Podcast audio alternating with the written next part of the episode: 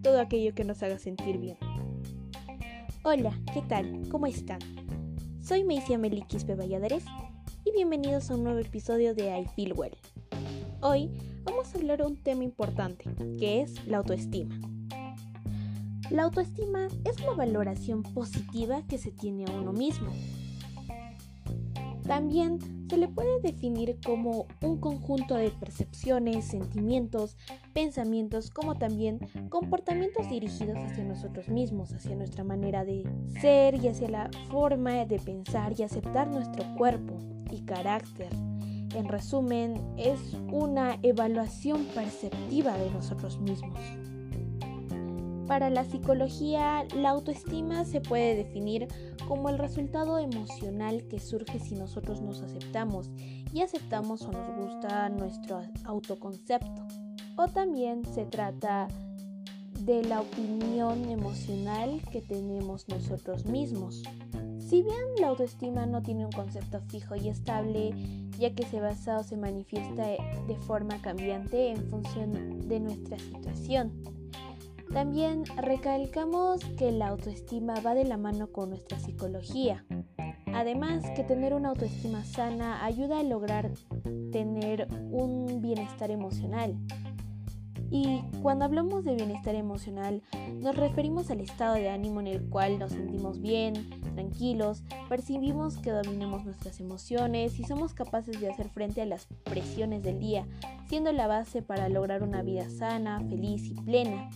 Podemos afirmar también que la autoestima es la base, los cimientos de nuestra salud física. Si nuestra autoestima es adecuada, podemos ser capaces de interactuar en el mundo de forma sana. Podremos afirmarnos en cualquier situación y defender nuestros derechos sin alteración con una autoestima sana podemos ser inmunes o poco vulnerables también a los ataques emocionales del entorno y actuaremos con forma tranquila en cualquier situación aceptándonos incondicionalmente, lo que hará que estemos satisfechos con nuestras reacciones y conductas. Un ejemplo con respecto a que la autoestima nos hace poco vulnerables a los ataques emocionales del entorno es eh, la pandemia el confinamiento social que estamos viviendo actualmente. Tener una autoestima ayuda a superar o bueno, a que no nos afecte esta situación. Pero hoy en día, a causa del confinamiento social, nuestra salud psicológica, mental, nuestra autoestima ha sido gravemente afectada como diferentes problemas tanto para niños, adultos, jóvenes o adultos mayores. Por ejemplo, por problemas como la recesión económica, el crecimiento elevado en las cifras de desempleo, el cierre de empresas pequeñas, medianas, también la tensión emocional, la frustración, que han dañado las relaciones interpersonales y además han provocado rivalidades exaltadas en los diversos ámbitos y niveles de la vida social. Todos estos casos han llevado a el declive de nuestra salud mental y nuestra autoestima, eh, lo que ha llevado a comprometer o desarrollar una autoestima baja. Cuando nos referimos a una baja autoestima, o falta de autoestima. Nos referimos a una percepción de nosotros mismos que nos impide percibirnos como personas, nos impide ver las, las verdaderas personas que somos, nos impide percibirnos como personas valiosas, talentosas o simplemente tener un juicio objetivo respecto a quienes somos. Las personas con baja autoestima empezamos a desarrollar los problemas de autoaceptación. No nos queremos, no nos aceptamos, empezamos a odiar todo de nosotros mismos, sin ver lo valioso que somos. Y para reconocer cuando una persona tiene una autoestima baja a causa de diferentes problemas es muy sencillo. Por ejemplo, mm, cuando una persona tiene una baja autoestima empieza a desarrollar lo que es la inseguridad, eh, se vuelven indecisos, tienen dificultades para tomar decisiones, tienen miedo exagerado a equivocarse, por ejemplo, mm, al participar piensan si me equivoco, todos se van a reír de mí. En otras situaciones, por ejemplo, empiezan a desarrollar los nervios, se sienten nerviosos, tienen miedo a lo nuevo y evitan los riesgos, son muy ansiosos, lo que lleva situaciones que les dan angustia y temor y algunos desarrollan lo que es la depresión, la ansiedad y diversos problemas psicológicos. Las consecuencias de tener una autoestima baja, según los estudios psicológicos, es que cuando alguien tiene la autoestima baja, hace que desarrolle lo que es el pensamiento de que no es capaz de hacer nada, sienten que no merecen ser felices, que no merecen nada en la vida y esto es una entrada directa a desarrollar un trastorno depresivo. También es importante mencionar que una forma de mejorar nuestra autoestima es teniendo un buen control emocional o tener un control de nuestras emociones ya que tener un control emocional ayuda a manejar mejor los problemas. El control emocional nos ayuda a disminuir el desgaste psicológico y permite hacer frente a las dificultades que aparezcan en el día a día. Permite controlar los sentimientos y las emociones de las personas. Genera y potencia la autoestima. Existen acciones o pasos para poder mejorar nuestra autoestima, hacerla crecer, que tengamos una autoestima alta. Y bueno, los pasos son dejar de tener pensamientos negativos sobre nosotros mismos. Por ejemplo, dejar de pensar que tenemos algo malo en nosotros. Ponte eh, como objetivo el logro en vez de la perfección.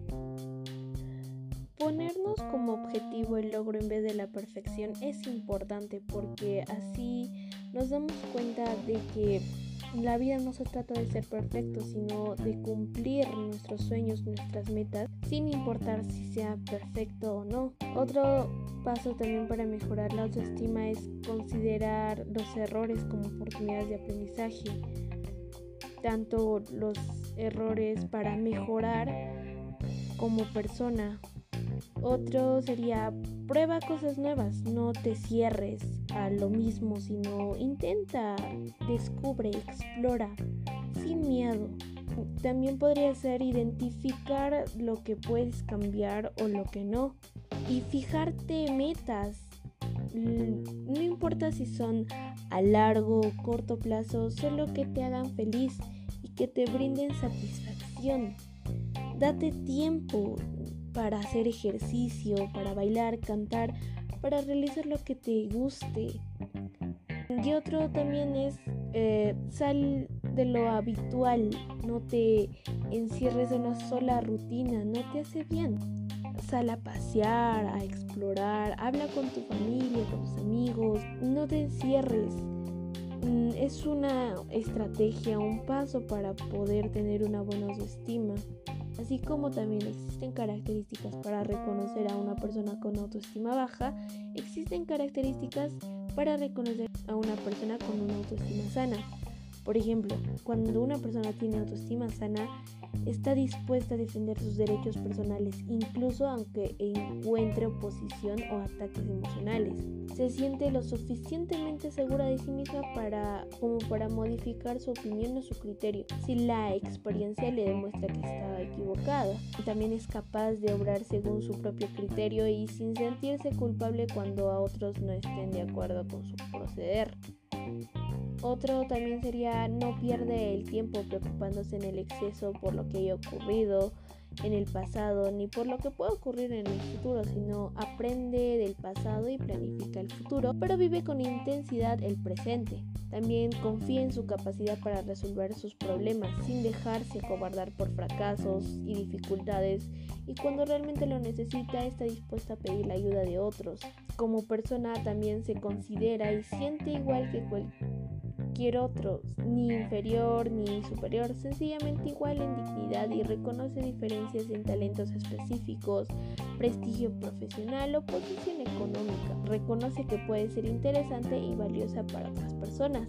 Es segura de sí mismo y no le tiene miedo.